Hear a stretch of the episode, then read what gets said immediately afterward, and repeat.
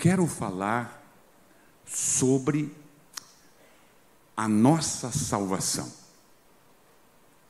Você que batizou ontem, não é mesmo? Essa salvação, esse novo status de que Deus fez por você e em você. A garantia da nossa salvação. A garantia da nossa salvação. Sabe, irmãos, é muito, eu já disse, eu acho que eu já disse isso aqui e vou repetir. É muito importante a gente ter milagre. O milagre, ele é, eu costumo dizer, uma injeção na veia e nos projeta à frente, nos dá coragem, nos dá ânimo, ânimo, nos dá força, nos dá vigor, nos dá coragem, não é mesmo? Mas o milagre, ele costuma cair no esquecimento. Às vezes nós nos esquecemos do milagre e na hora da luta, na hora da dificuldade, na hora do aperto, o que vai nos sustentar é o que nós sabemos da palavra. É o que nós sabemos da palavra. É o que nós entendemos da palavra. Lembra daquela resposta que Jesus deu para aquele advogado? O que é que diz a palavra? Como é que você interpreta? E é exatamente isso. Exatamente isso. A questão de, é, é, dessa garantia da nossa salvação, isso precisa estar esclarecido no nosso coração. Você precisa ter isso tão certo quanto o endereço da tua casa, que você até pode esquecer. Às vezes pega um, um atalho e tal e se perde, mas você precisa ter certeza absoluta da tua salvação. Porque o nosso adversário, irmãos, ele procura colocar dúvidas e questionamentos, às vezes questionamentos legítimos, legítimos, na hora do struggle, na hora do aperto, na hora da dificuldade. Quero te levar comigo por um momento desse, quando o inimigo chega para o próprio Jesus, lá em Mateus, no capítulo 4, quando ele se achega a Jesus e diz assim para ele, para Jesus: Você é filho de Deus? Coragem, não é mesmo? Petulância, não é mesmo? Há 40 dias anteriores a esse momento, a Bíblia diz de que o céu se abre e ouve-se uma voz, a voz do próprio Deus falando: Esse é o meu filho, esse é o meu filho. 40 dias depois, num momento de aperto, num momento de dificuldade, num momento da fraqueza física de Jesus Cristo, o adversário se achega a ele e tenta colocar uma dúvida na filiação do próprio Jesus. Imagina o que ele não faz com um de nós que não tem essa certeza da salvação, que ainda não entende essa certeza daquela palavra que o Aguiar falou aqui. Quem nos separará do amor de Deus? Quem é que vai nos separar? Não é mesmo? Então, nós precisamos ter essa certeza, porque os momentos vêm. Se ainda não chegaram, você batizou ontem, mas vai chegar. E aí então você precisa ter o conhecimento bíblico. Conheçamos a Bíblia para garantir, para uh, uh, fortalecer o nosso coração de que eu sou salvo de que se eu morrer hoje, eu vou para o céu. Uma vez o. Tem uns anos atrás, na pandemia, eu acho que foi 2021, eu fui, fui parar no hospital e o médico, assim, simplesmente parece que abriu um ralo, sabe, um ralo no, no meu corpo e todo o meu vigor foi aspirado de mim. E eu não tinha forças o suficiente para descruzar as minhas pernas em cima da maca. E o doutor perguntou assim para mim: ah, Mr. Limos, como é que o senhor está? Eu disse assim para ele: Eu estou sentindo que eu estou passando, passing away, eu estou morrendo. Eu estou sentindo que eu estou morrendo, mas está tudo bem. Eu sei para onde eu estou indo. Você entende isso? É essa certeza que o inimigo vem a tentar demolir, tentar pôr uma cunha, sabe, uma cunha, pôr uma cunha nessa certeza. E aí então, lá no capítulo 8, que o Aguiar colocou aqui, é, é, é, irmãos, o capítulo 8 de Romanos é ao mesmo tempo a profundeza mais profunda e ao mesmo tempo a altura mais sublime que a Bíblia alcança no capítulo 8 de Romanos. Paulo desce às profundezas e ele sobe às alturas incalculáveis. Paulo vai da não que existam duas eternidades e também não existe extremidades da eternidade, mas Paulo vai da eternidade para trás, a eternidade para frente. E ele fala nesse processo da nossa garantia, da nossa salvação. Amém? Então prepare aí, aperte o cinto que nós vamos voar. E para que eu não me estenda muito, eu vou ler, porque são, irmãos, é, é, são 36 páginas que eu vou botar aqui em pelo menos, no máximo, uma hora e meia, eu garanto que eu vou entregar o, o microfone. Para mim dar corpo a essa mensagem, eu vou ter que, vou ter que desmontar a mensagem e remontar. Para mim dar corpo a essa mensagem, eu vou adiantar o meu texto numa pergunta que Paulo faz. O que diremos, pois, lá no versículo 31 do capítulo 8 de Romanos? O que diremos, pois, acerca destas coisas? Paulo faz uma pergunta. E aí então, para dar o corpo, eu volto para o versículo 28. Do capítulo 8, o versículo 28 é um travesseiro para uma mente perturbada com relação à salvação. O versículo 28 talvez é um dos textos mais conhecidos, biblicamente falando. Então, primeiro eu quero avançar, versículo 31. Que diremos, pois, acerca destas coisas?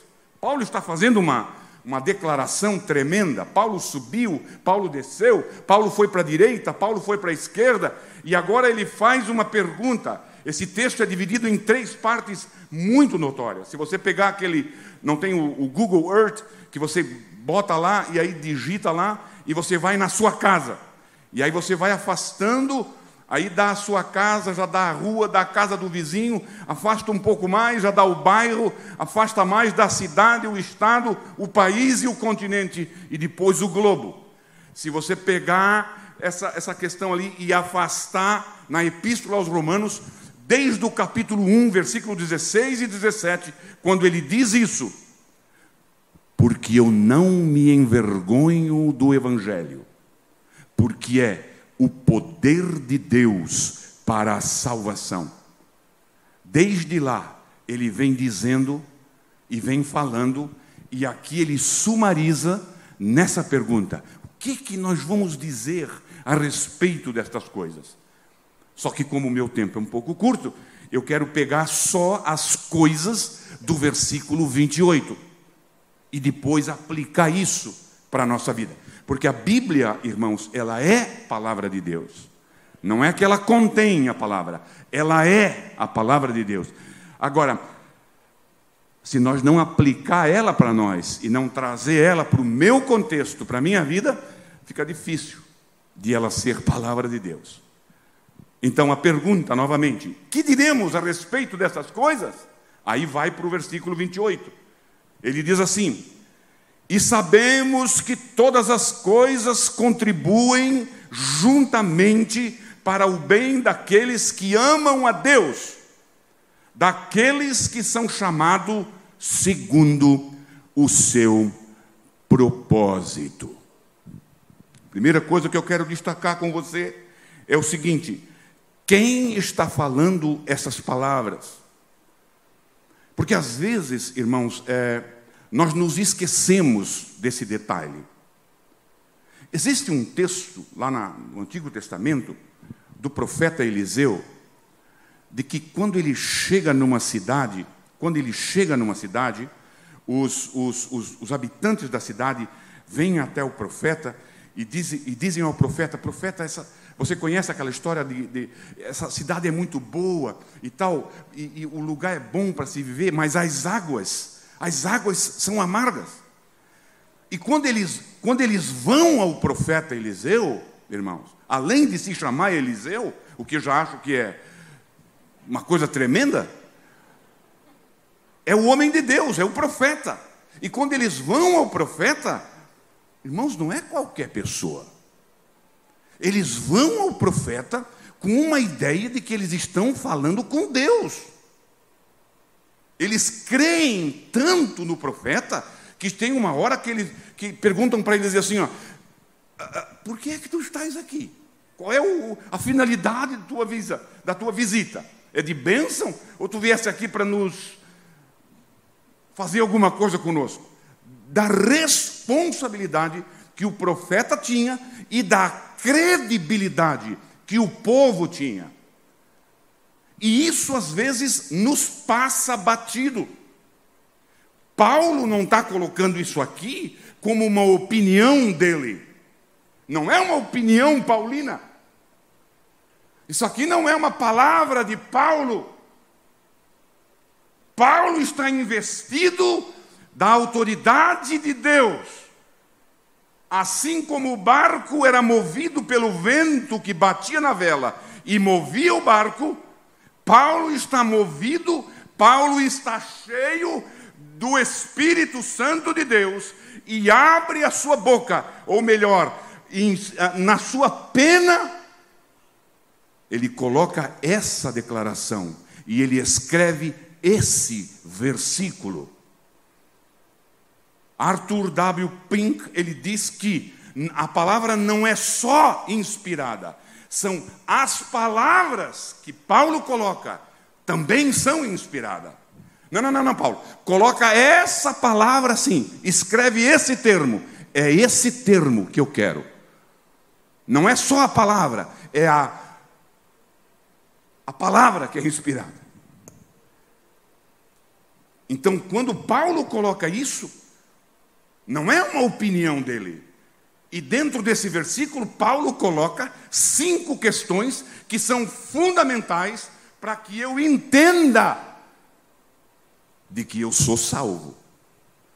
Aconteça o que acontecer, o mundo pode voltar ao contrário, o mar pode invadir pode dar terremoto, pode dar isso, pode dar aquilo.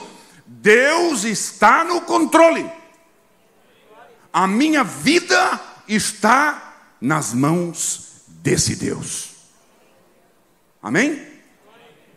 Aí então Paulo, ele começa com cinco convicções, cinco convicções inabaláveis, certo, coisa certa.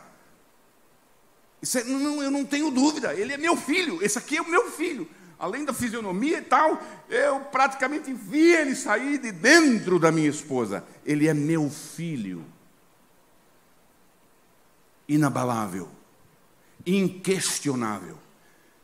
E essa certeza nós precisamos ter. E eu quero te lembrar, eu quero te ajudar, eu quero reforçar isso para você, para que você saia daqui hoje com essa garantia, ou pelo menos com essa garantia fortalecida. A primeira questão que Paulo, nessas cinco convicções inabaláveis, a primeira convicção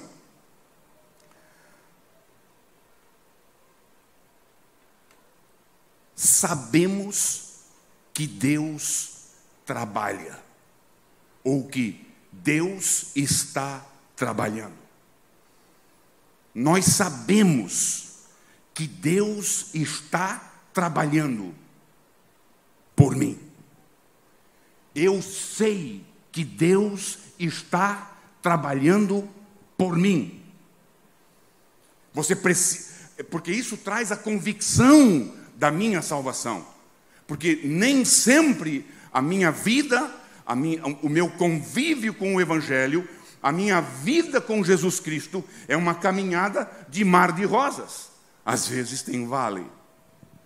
E às vezes nesses vales tem coisas horríveis. Às vezes esses vales se transformam em desertos. Às vezes esses desertos se transformam em um quase inferno.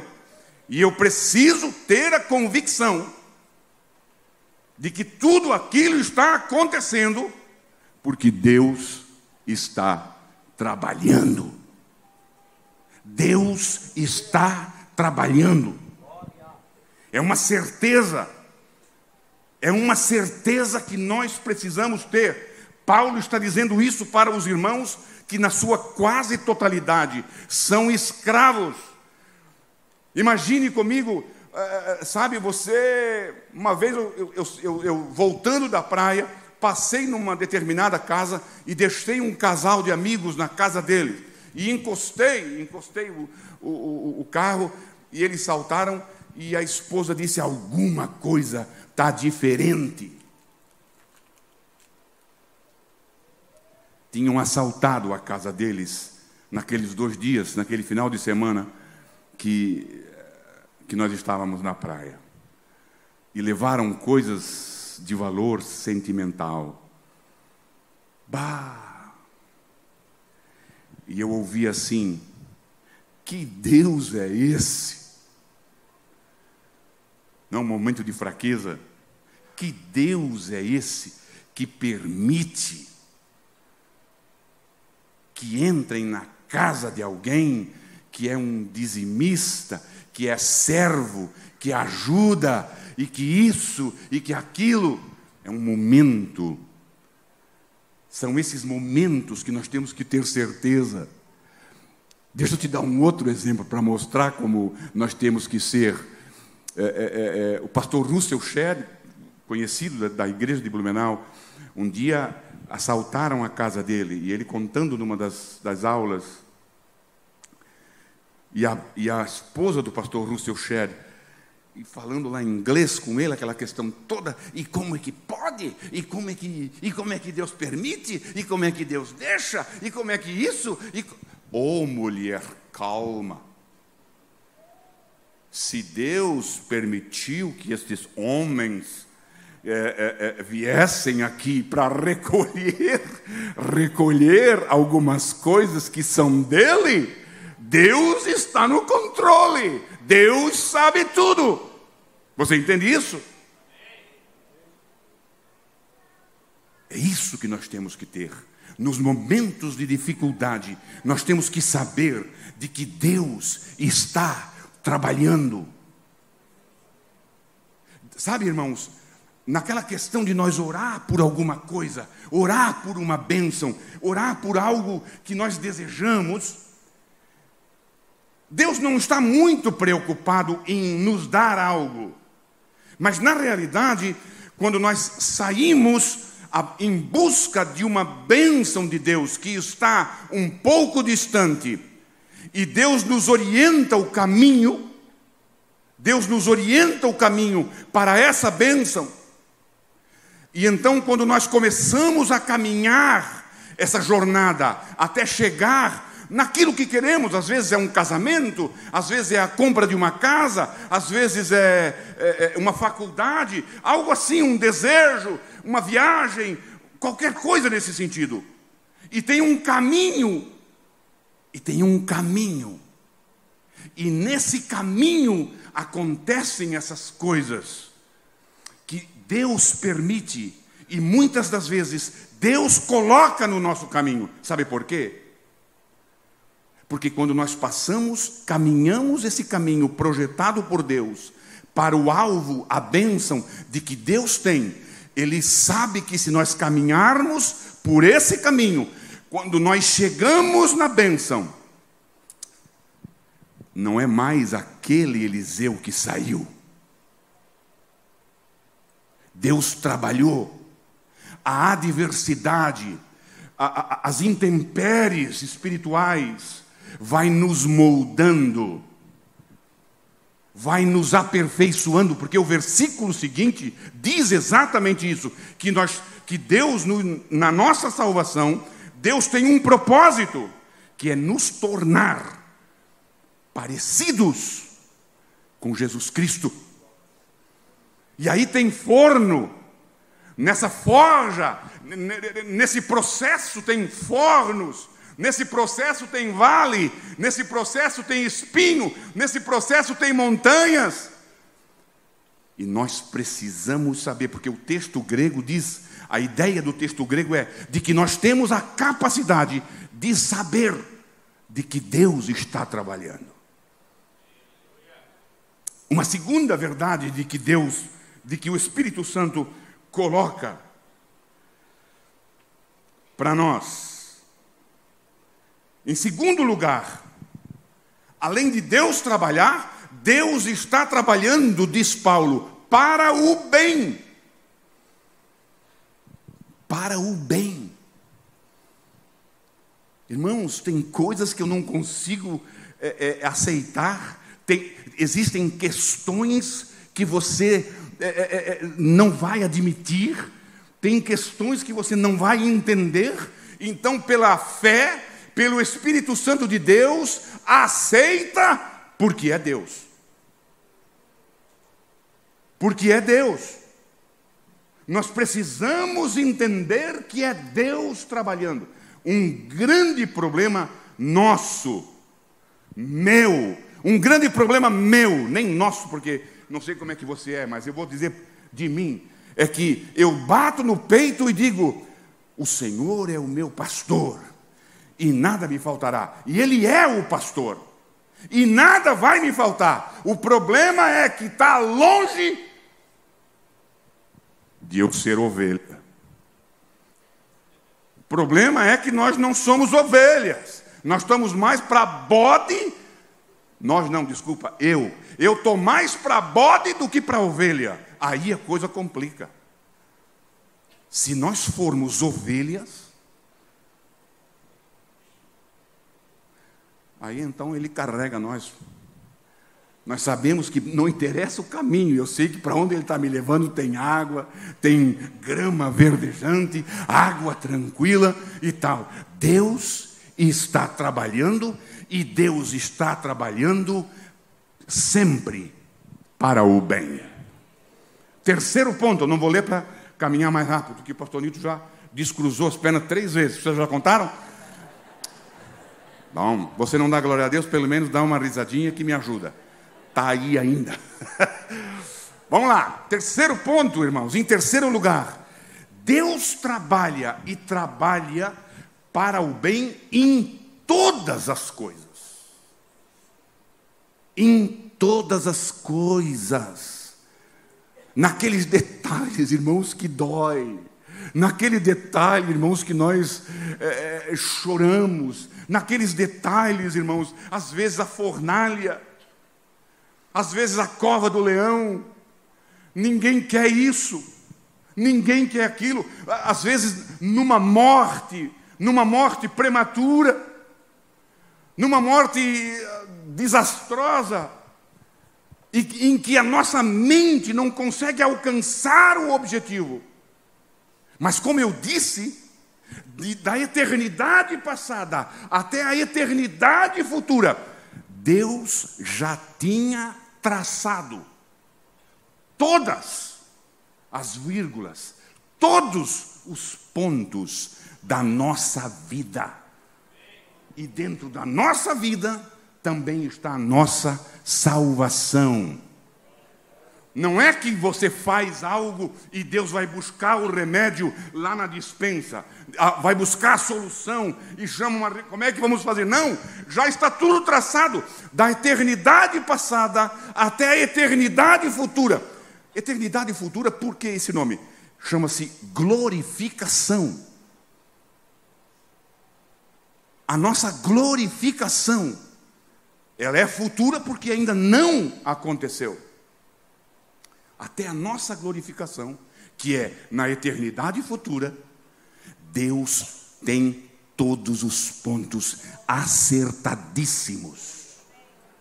O puzzle, né, o puzzle, aquele, aquele quebra-cabeça, já está montado. Já está tudo traçado. Isso aqui, irmãos, eu costumo dizer lá na, na The New Life: a nossa salvação. Você já jogou baralho, joga canastra em casa? Quem levanta a mão? Tudo crente mesmo. Nenhum desapercebido, isso mesmo, fica firme aí. Não pestaneja, crente. É um jogo de carta marcada, eu só quero tomar o um exemplo. É um jogo de carta marcada. O inimigo se levanta, como disse o pastor Newton, Newton é, é para cair. Não tem vitória para ele.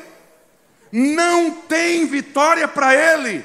Pode haver sim e haverá o momento dele, mas a vitória, hum, o Aguiar disse aqui com toda ênfase: ninguém vai nos separar do amor de Deus.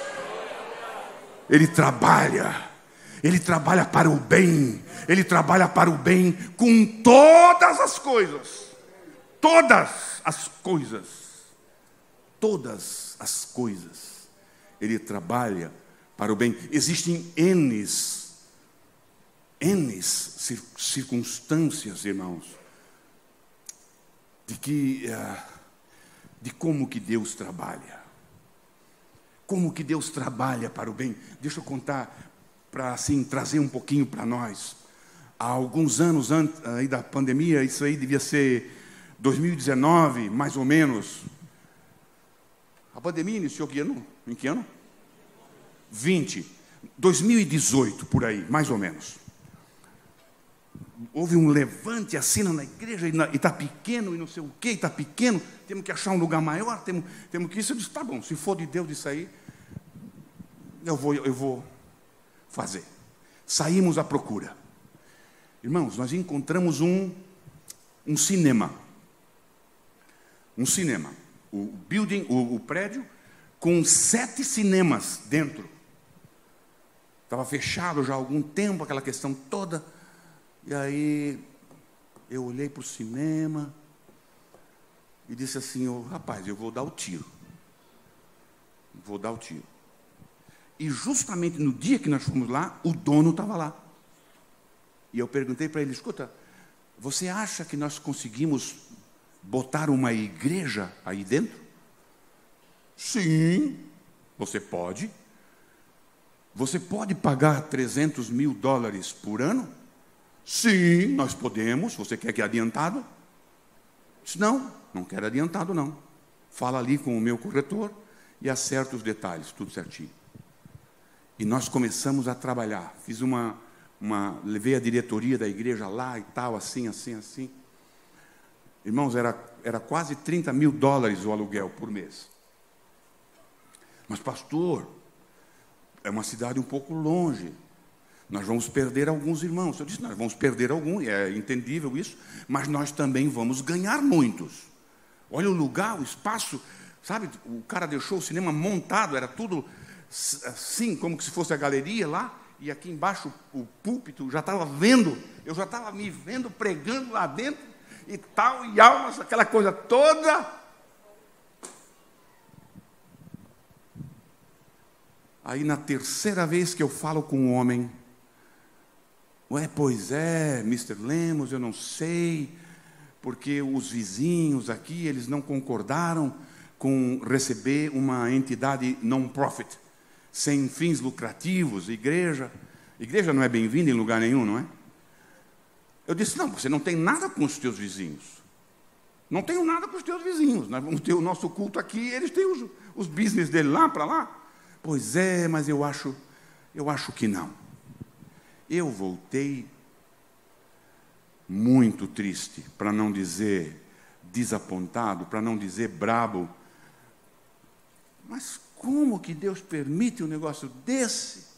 Tudo certo, tudo acertado, tudo bonito, e ah, com cálculos aqui, cálculos dali. Não deu certo. Irmãos, um ano depois, estoura a pandemia. Irmãos, o que era 250 baixou para 80.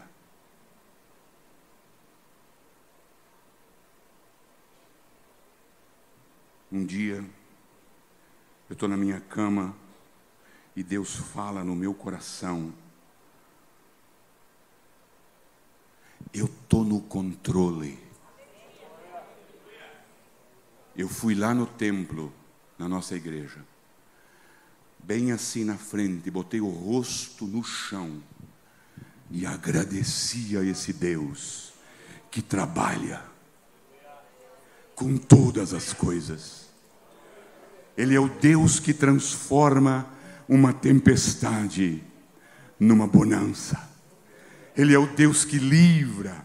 Ele sabe o amanhã, e não é de ontem, ele sabe o amanhã da eternidade passada. Ele sabe tudo. Ele sabe, inclusive, de como esse nosso Deus é tremendo ele sabe o que será e ele sabe o que seria.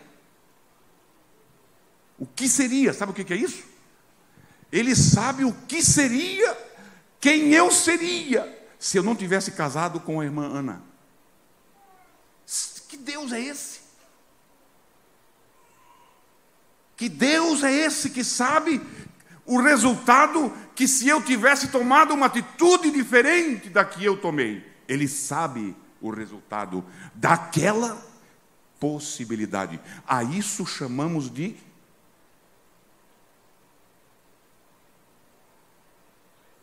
potência de Deus, a potencialidade de Deus, a soberania, essa era a palavra. A soberania de Deus no conhecimento. Ele sabe o que foi e ele sabe o que será, mas ele sabe também o que seria tremendo. Quarto,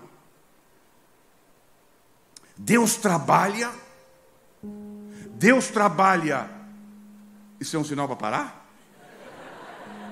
Deus trabalha, Deus trabalha em todas as coisas, Deus trabalha para o bem e Deus trabalha ainda para aqueles que o amam. Está ali no texto, tudo isso no versículo 28. É por isso que eu digo que o versículo 28 é um travesseiro para você colocar a tua cabecinha perturbada, a tua cabecinha descabeçada. Debruça-te em cima desse versículo 28. Deus trabalha para o bem daqueles que o amam. Existe um, um ditado por aí que dizem que é uma mentira que nasce lá no inferno eu também sou filho de Deus. Não é verdade isso. Isso não é verdade, irmãos. Eu lamento desapontar alguém. Todos nós somos criaturas de Deus. Mas para ser filho, você tem que passar pelo processo da adoção. Aí então, Deus passa a trabalhar por ti. Só então, Deus passa a trabalhar por nós em todas as coisas. Deixa eu pular aqui. Em quinto lugar, Deus trabalha em todas as coisas para os que foram chamados de acordo com o seu propósito. Ai, irmão, para um propósito. Deus tem um propósito para cada um de nós. Você que batizou ontem, você que foi aceito hoje como membro, Deus tem um propósito no coração dele, e esse propósito nasceu na eternidade passada, e esse propósito vai ser cobrado na glorificação para você. Algo que você faz melhor do que todos. De, procura, ora, busca Deus, conversa com o teu pastor, conversa com o teu líder. Eu, eu, eu quero saber qual é o propósito de Deus, se bem que Paulo coloca um que é universal: que Cristo seja formado em ti. Esse mesmo Paulo coloca em Gálatas, capítulo 4, versículo 19. Se não me escapo, está ali pertinho. E quando os Gálatas se desviam na doutrina, e ele diz assim: Ó oh, Gálatas insensatos, por quem de novo sofro as dores de uma parturiente, até que Cristo seja formado em vós. É com dores que a imagem de Cristo é formada em mim. Começando a concluir,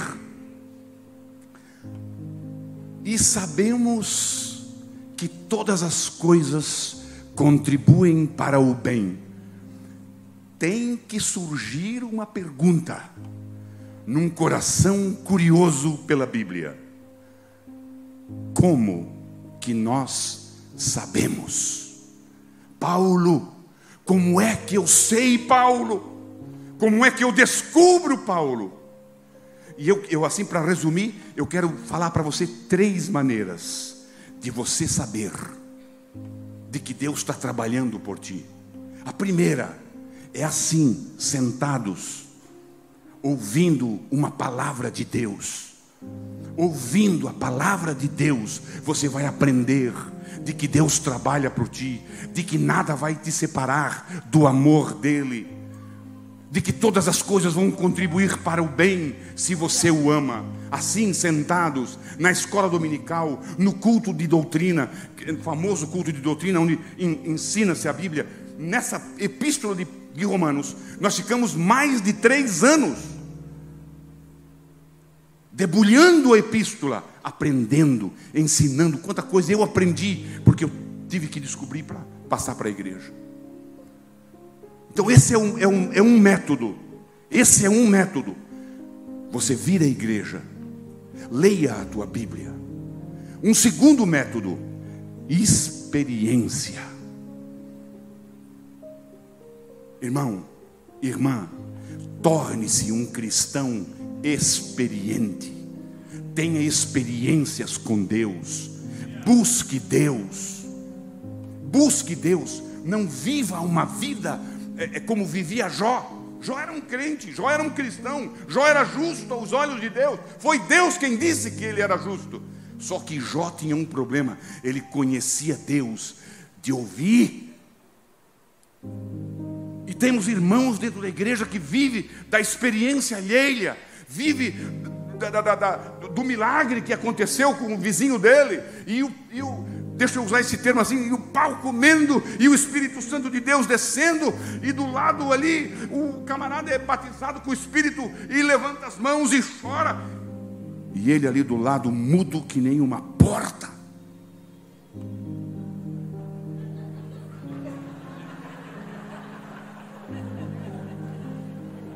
Mudo que nem uma porta. Entra na igreja, não levanta a mão, não dá um glória a Deus, sabe, não tem experiência nenhuma com Deus. Isso está ficando é, bem raro. Bem raro. Eu tive uma mãe que era uma santa de Deus. E quando eu vinha falar alguma mãe, está acontecendo uns negócios assim, assim, assim. Eu já sei, é Deus. Mas que Deus, mas não tem nada a ver. É Deus, meu filho. Faz assim, assim, assim, porque Deus vai abrir a porta. Bem, era bem isso. Centenas de vezes que eu fui a ela, não, isso é fácil de resolver. Deus falou comigo isso experiência. Experiência. Ela tinha uma experiência com Deus e hoje nós, hoje não está mais tanto assim. Eu quase ia dizer que não existe mais, mas existe ainda. Tem algumas irmãs ainda, tem alguns homens ainda, mas que está ficando raro, tá. Vamos ser sinceros, né? Fala sério.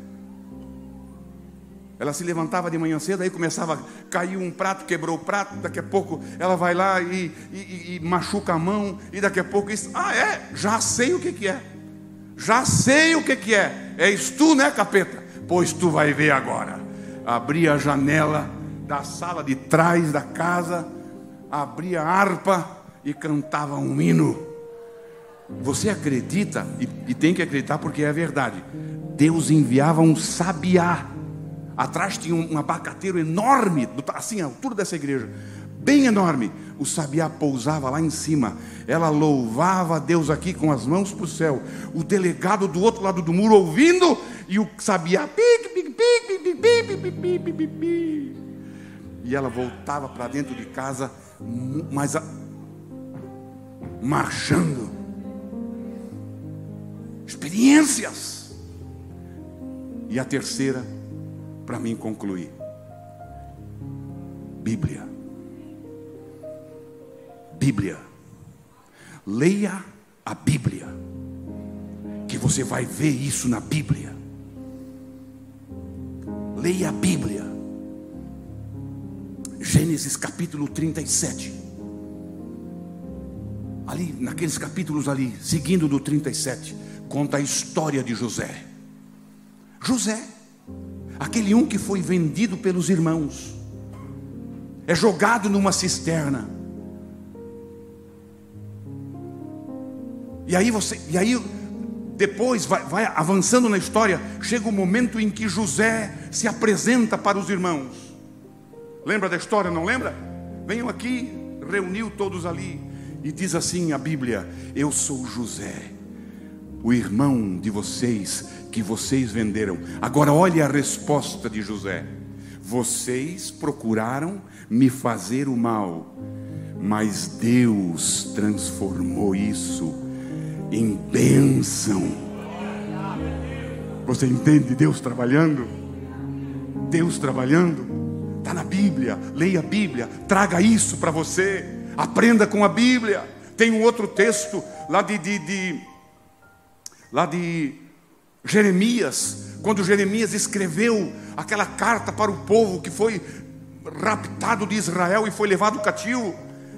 E aí então Jeremias escreve assim: olha a palavra, olha a palavra de Jeremias. Deus falando pela boca de Jeremias. Olhe bem, olha o contexto da situação foram levados cativos, foram levados cativos por um reino estranho, babilônico, saíram arrancados das suas casas, quem sabe mortos alguns.